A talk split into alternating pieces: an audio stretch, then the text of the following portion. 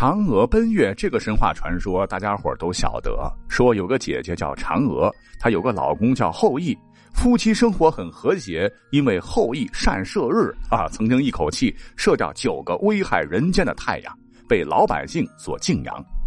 后来后羿到王母娘娘的原型西王母那里求来一颗长生不死之药，嫦娥就背着老公求仙心切的吃了。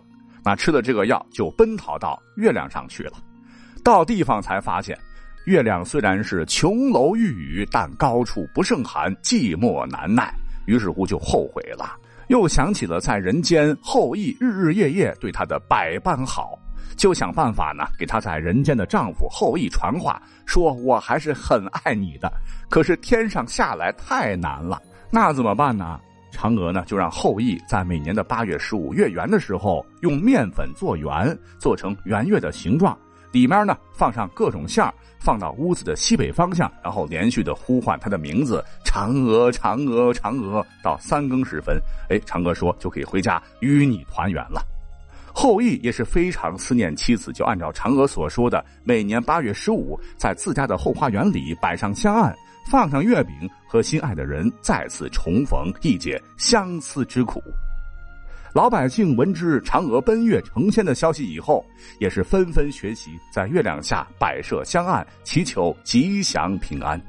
由此，中秋节吃月饼的习俗就延续下来了。在这里，也感谢嫦娥姐姐、后羿大大，能让咱们在中秋节休息一天。当然了，啊，这是一个神话故事了。那这个故事呢，出自于西汉刘安编撰的哲学著作《淮南子》，但其实从历史上看。在这本书出现之前，还有两个嫦娥奔月的版本的故事。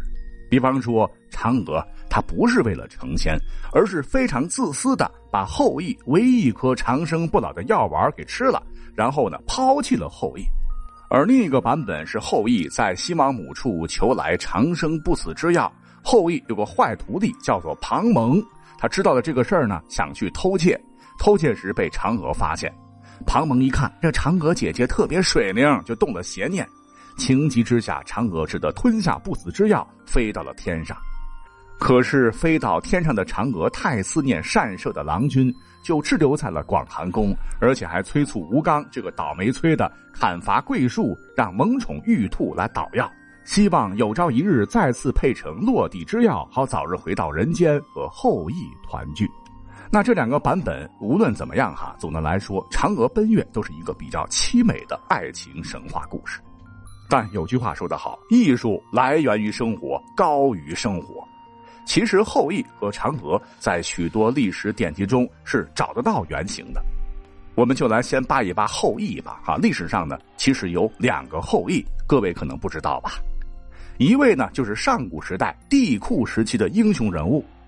话说这小子年仅五岁的时候就被狠心的父亲抛弃在深山，自幼在山林中长大，善于射箭，后来成为射师，曾经帮助帝尧征战四方，匡扶黎民，而他的名字就是大义，后羿的那个羿啊，就因为他人品好，能力强，被帝尧相中，还成了人家的上门女婿，娶了帝喾之女嫦娥为妻。换言之呢，嫦娥最早的原型就是帝喾的女儿。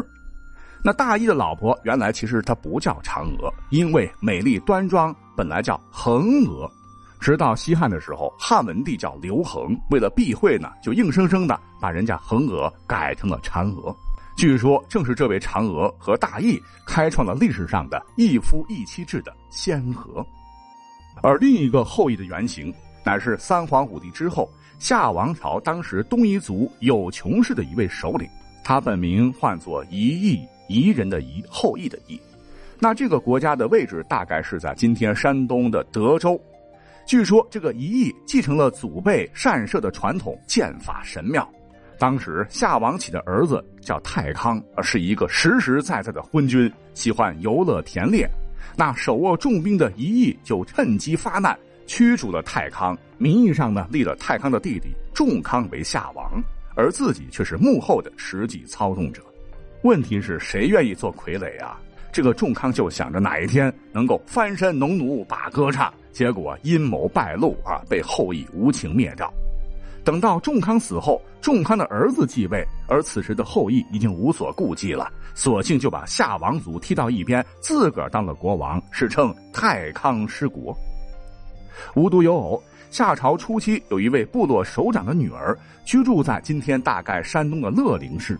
这位姑娘呢，也有着和传说中大义老婆恒河一样美丽的容颜，而且能歌善舞，智慧聪明，对占卜祭祀之术比较精通。她的名字呢，就叫嫦娥。赶巧，那这个嫦娥呢，就嫁给了乙羿，也就是后羿的原型。这两个人呢，还生了一个儿子。只是可惜，贤内助没能挽救被权力冲昏头脑的乙羿。自从独揽夏朝大权之后，他禁不住糖衣炮弹的腐蚀而自甘堕落。在《左传》里边就曾经描写过这个乙羿，说他羿恃其善射，不修民事，淫于田兽，整天沉溺于吃喝玩乐，打猎为田，不问民间政治，最终被老部下韩卓所害。韩卓不仅杀掉了乙羿以及乙羿的儿子。还把乙的漂亮老婆嫦娥也据为己有，所以呢，历史上还有一种说法，说嫦娥奔月入住广寒宫，这里边的广寒宫其实就是韩卓之舍的意思，韩卓之舍简称寒舍。但这个故事还没有完，历史上真实的嫦娥为了能够让丈夫和孩子的尸骨得到安葬，不至于埋尸荒野，就满足了韩卓的兽欲。他还以死相逼，向韩卓提出了两个条件：一是将一亿父子的尸骨运回到他们当时东夷的封地进行厚葬；第二个条件是他要为一亿守墓，说是要等到拜完中秋之夜的月亮之后才能嫁给韩卓。韩卓没多想就答应了。等到中秋来临，嫦娥为死去的爱人和儿子跳起了祭祀远古月神的舞蹈。等到韩卓到来的时候，这个嫦娥就义无反顾的跳进了滔滔江水中，香消玉殒。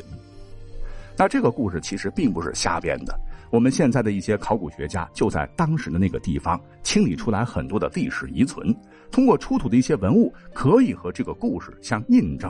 所以呢，一些学者就认为，神话传说中后羿和嫦娥就是抽取了帝喾大羿和恒娥，以及夏朝一羿和嫦娥的人物特征所艺术加工出来的故事。